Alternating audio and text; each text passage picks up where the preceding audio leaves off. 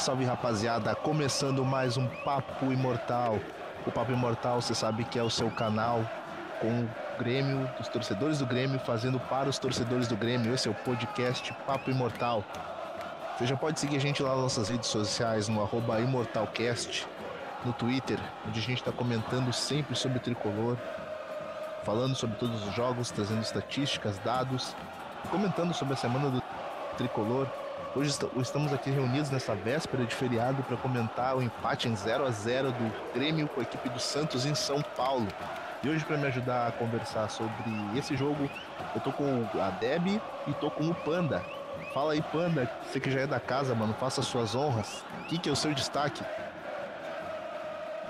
Tudo tranquilo aí? Bom, então estamos aí hoje para comentar esse jogo aí, morno, vamos dizer assim, né? Jogo bem morno, jogo com. Faltou um pouco de criatividade ofensiva, né? O Grêmio pecou bastante nas transições ofensivas.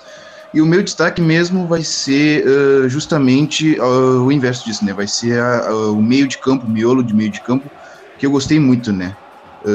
durante o jogo mesmo, dá para perceber que o Tassiano, em alguns momentos, ele foi um jogador chave pelo fato de que o Grêmio ele, ele se transformava uh, na, fase defensiva em um 4-1-4-1, o que não é comum nós vemos no time, né?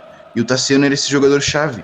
O Tassiano ele fechava a linha uh, de meio e aí o Grêmio conseguia fazer com que o Santos se condicionasse seu jogo às laterais, né? E desse modo o Grêmio conseguia retomar a bola e seguir seu jogo mas ofensivamente o Grêmio deixou a desejar bastante, teve pouca criatividade.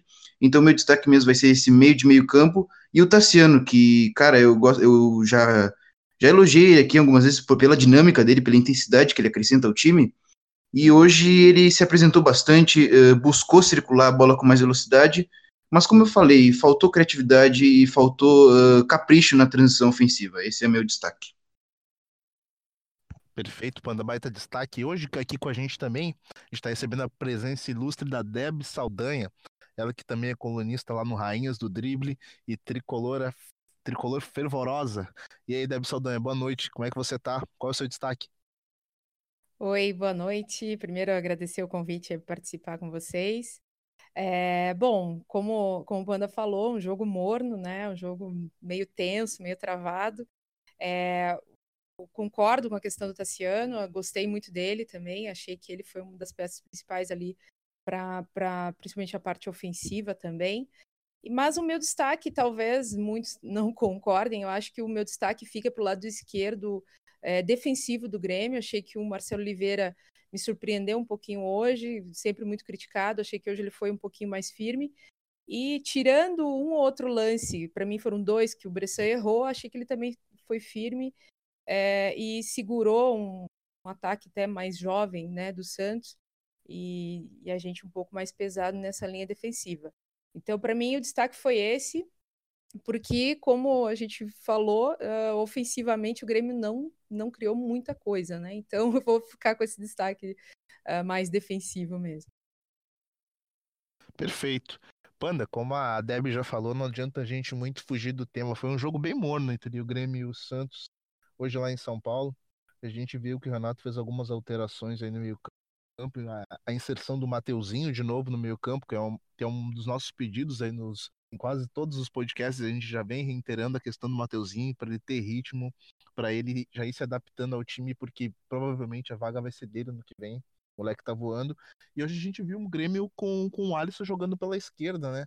A gente viu que na perda do, do Everton para a seleção brasileira, a tendência é que a gente veja jogando ali pelo lado esquerdo o, o Alisson, né? O, o Panda. Será que é por aí que, que, que, o Renato vai, vai apostar sempre que o, que o, que o Everton não, não estiver serviço do Grêmio? Eu acredito que sim, até pela, pela semelhança nas características que o Alisson é esse jogador incisivo também, né? Mas uh, hoje, infelizmente, e também nos outros programas eu já venho batendo nessa tecla, é que o Grêmio, é, por vezes, por exemplo, hoje, o Grêmio tinha o centroavante, que apresenta né, características ofensivas, tinha o Tassiano como meio armador e tinha o Alisson. Direito, eu continuo é, pregando a existência de um ponta mais é, vertical, né? É uma boa ofensiva, ele, muitas jogadas, ele não consegue acrescentar muita coisa ofensivamente. Então eu acho que, claro que defensivamente ele é muito um lado muito Rodrigo e do pelo esquerdo, né? Então, até que essa função, assim, o Ramiro ele exerceu muito bem. Falta uh, aquela característica do, do Ramiro cair por dentro e saber associar com o meia e com os, com os volantes, né? Então, eu acho que é por aí sim, o Alisson vai ser o titular, e eu continuo pedindo algum jogador mais decisivo ali pela ponta. O PP prova eu, eu, provavelmente, é, como na aqui, faltou um pouco de, de credibilidade. Uh, até antes do jogo, o Douglas ele foi cotado para ser titular, né? Mas o Renato, eu acho que ele fez uma decisão certa, até que eu elogiei o Tassiano, porque o Tassiano tem essa função defensiva muito bem exercida, né? Conseguindo segurar os meias do Santos, conseguindo segurar o Pituca, que é um ótimo, uh, um ótimo gestor de meio, né? Então, o Renato abriu mão dessa, dessa criatividade ofensiva, dessa capacidade de circular a bola com mais velocidade, embora o Tassiano tenha se esforçado bastante, um jogador muito aplicado, mas o Renato ele abriu mão disso para compensar uma etapa defensiva mais forte, né? Como a Deb mesmo disse, tivemos um sistema defensivo bem sólido hoje, né?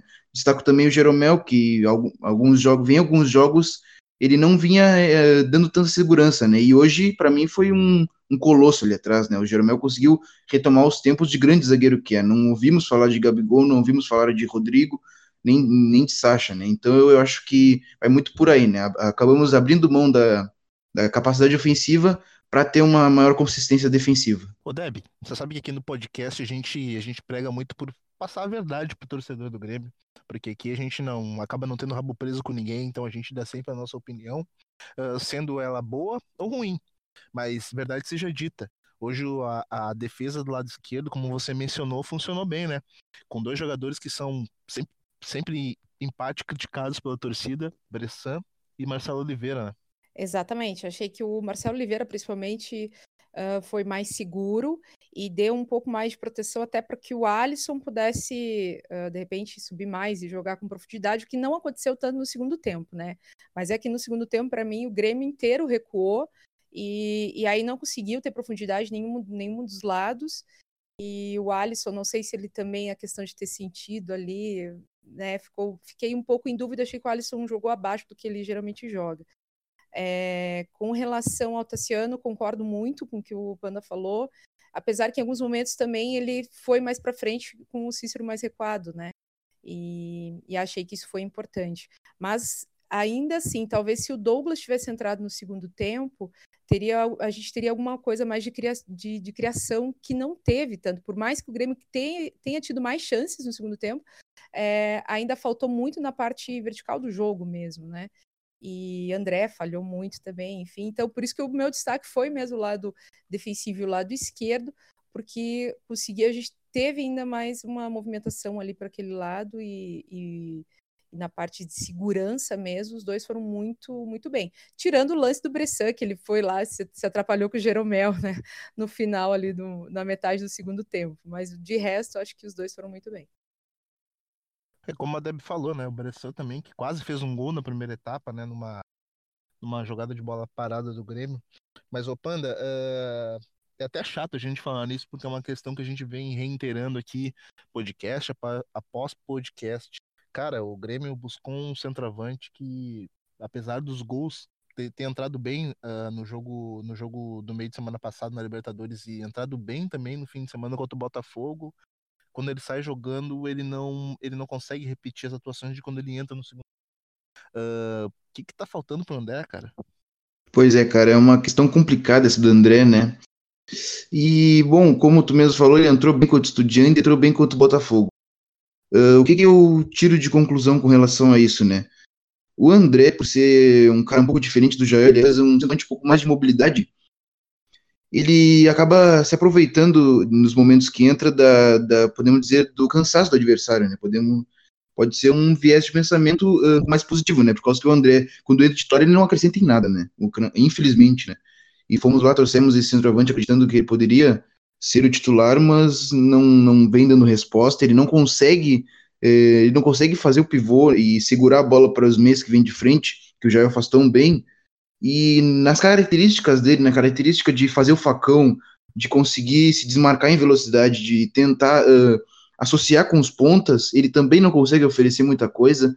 E é complicado, né, cara? Por causa que nós precisamos de um centroavante bom, uh, na, principalmente na questão de aplicação uh, na aplicação pós-perda da bola, né?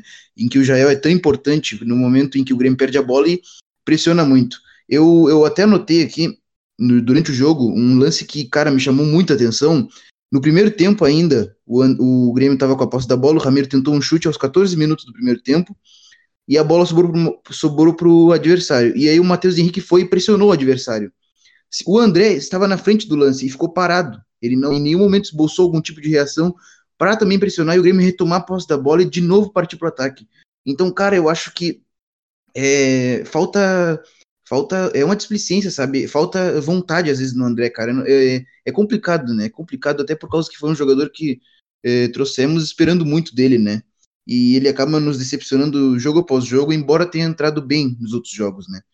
Mas como, como eu falei no outro podcast também, eu acho que ele é reserva do Jael, hoje ficou mais explícito ainda.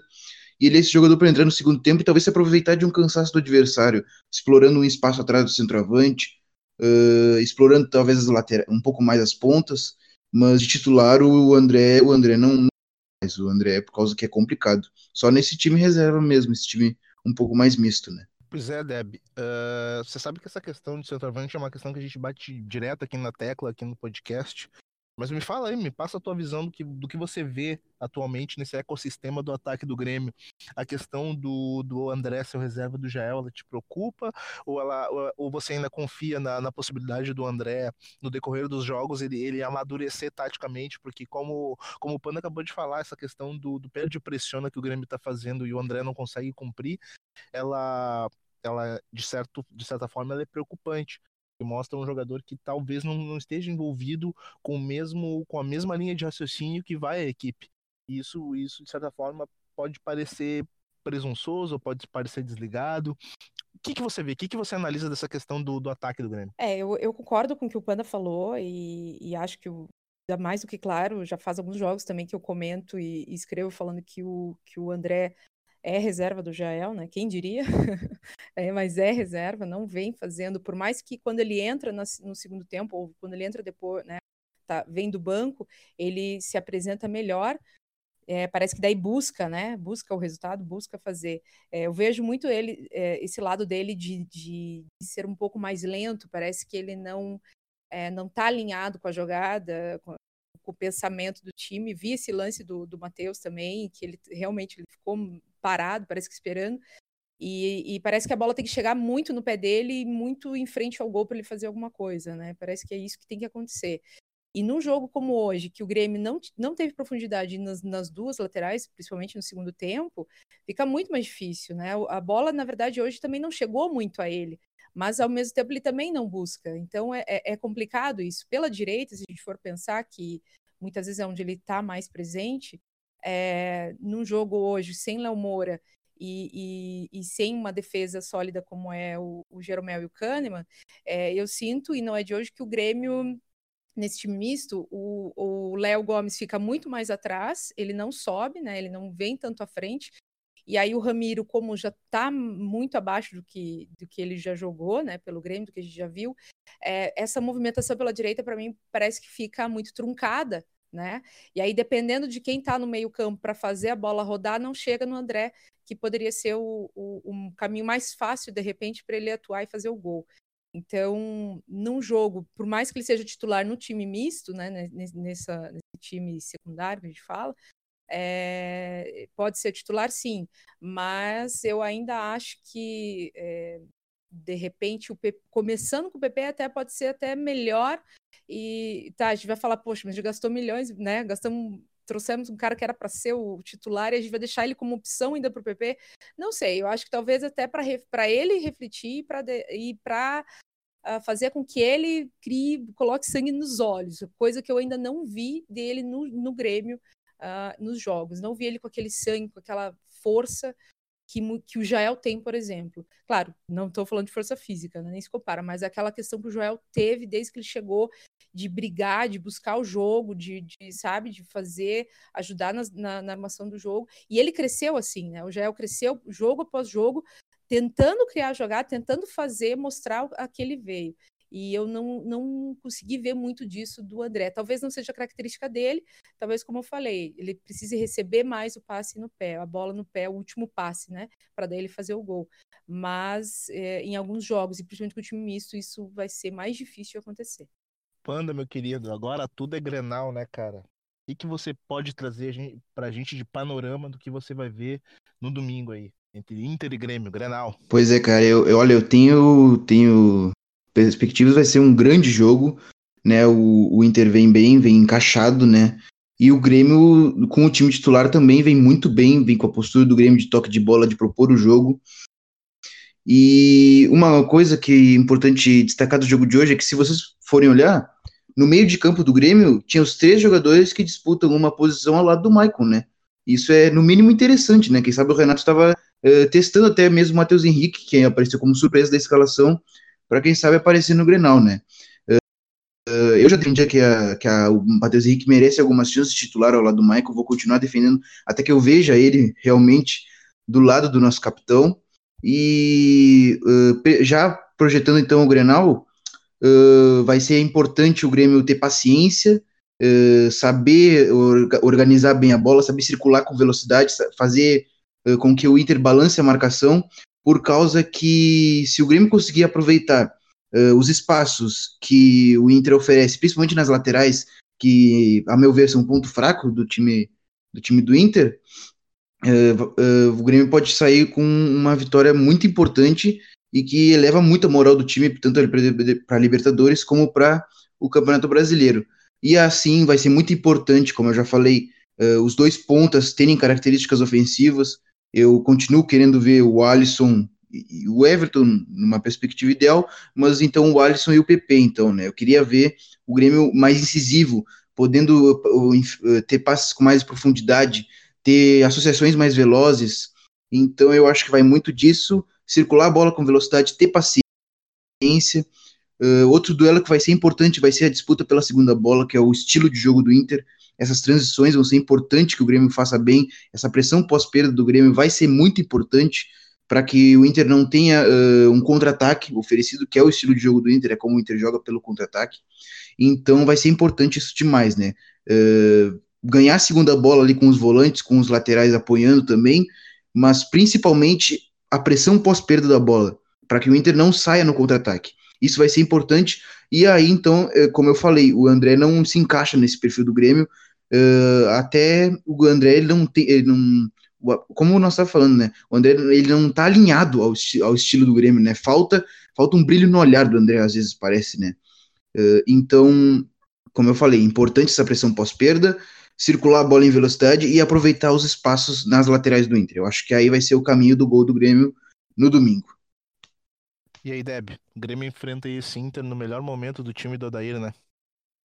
Pois é, mas sabe que eu até vejo isso uh, de uma forma positiva para nós, porque eles, querendo ou não, eles vão vir, digamos assim, né, de, de salto alto, vão vir uh, com, com, a banca toda, enfim, e a gente uh, e o Grêmio vai ciente de que não será um jogo fácil, eu tenho certeza disso, mas que tem sim um grande time para enfrentar né, o co-irmão aí. E, a meu ver, nós, nós temos melhor time do que eles, não sem clubismo, mas a gente tem sim peças fundamentais que podem, é, como o Panda falou também, com profundidade, com paciência principalmente, é, fazer, quebrar ali a defesa deles e fazer o gol e sair com a vitória. Então, eu acho que essa sequência boa do Internacional nos favorece nesse sentido, que eles vão vir achando que, tá, que é, não que é jogo ganho, mas que eles vão vir grande. E o Grêmio se engrandece, né? Eu acho que se o, se o Renato começar com o Ramiro, com a opção do Ramiro, o Ramiro pode sim crescer nesse jogo. É, e, e, dependemos muito, dependemos muito do Ramiro, é, né? Ele vem muito abaixo do que ele joga, a gente sabe disso, pelo menos eu venho comentando muito disso, mas é um típico jogo para o Ramiro crescer, dar mais essa profundidade também pela direita, apoiar, né? E a gente fazer aquele toque de bola que o Grêmio tem bonito, e como foi para o gol do Jael, o segundo gol do Jael contra o Botafogo, aquele toque de bola com paciência, e que é um dos fortes do Grêmio, é não a posse em si, mas o toque até que chegar e fazer o gol. É, então, vai ser esse é o principal. Também, também penso que Alisson e PP sejam uma das principais ferramentas aí, ferramentas não, né, mas principais forças para a gente atuar. E Matheus Henrique do, do lado do Michael, eu também vejo como uma grande possibilidade. Acho que o Renato poderia é, não sei se já arriscar como, titular, né, como titular, mas eu acho que ele pode sim pensar nisso uh, ah, para ser uma outra força, uma velocidade. Né? O Grêmio vai ter que ter velocidade, ao mesmo tempo que vai ter que ter a paciência, vai ter que ter uma cadência, mas vai ter que contar com a velocidade no contra-ataque e na, na profundidade para conseguir sair com a vitória. Perfeito. Então, pessoal, a gente já vai entrando na reta final do nosso podcast. E eu já peço para você, tricolor do Grêmio, já via ir no Twitter e seguir a gente nas nossas redes sociais, lá no arroba ImortalCast, para ficar por dentro de tudo aquilo que a gente está escrevendo sobre futebol e tudo aquilo que a gente está falando sobre tricolor. Não esquecer também de seguir a gente lá no nosso YouTube, onde a gente está colocando os áudios dos programas lá também para você poder ouvir a qualquer momento. Panda, meu parceiro, quem quer te seguir nas redes sociais, saber aquilo que você está escrevendo sobre futebol, faz o quê? Pode me seguir ali no Twitter, arroba JVCardoso, com o Grêmio.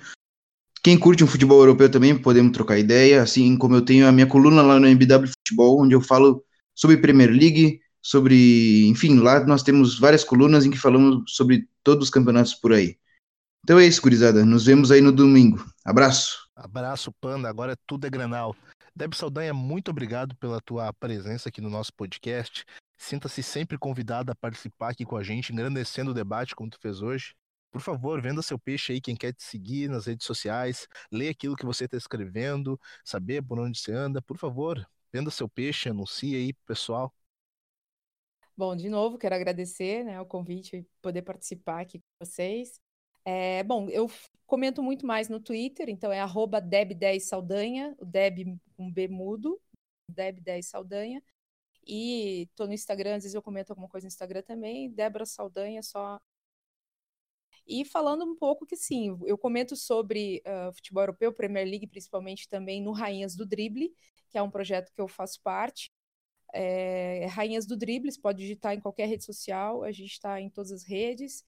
Uh, e lá a gente comenta sobre jogos, são 20 colunistas, só mulheres, comentando aí o futebol masculino, um pouco do futebol feminino também mas o foco aí é falar de tudo que envolve, né, dentro e fora das quatro linhas. Então, quem quiser, segue aí Débora Saldanha e o Rainhas do Drible também. E é isso, um abraço, boa noite. Perfeito, pessoal. Então, agora tudo é Grenal. E a gente vai ficando por aqui, a gente se encontra depois do Grenal para falar muito sobre o jogo. Grande abraço. Tchau, tchau.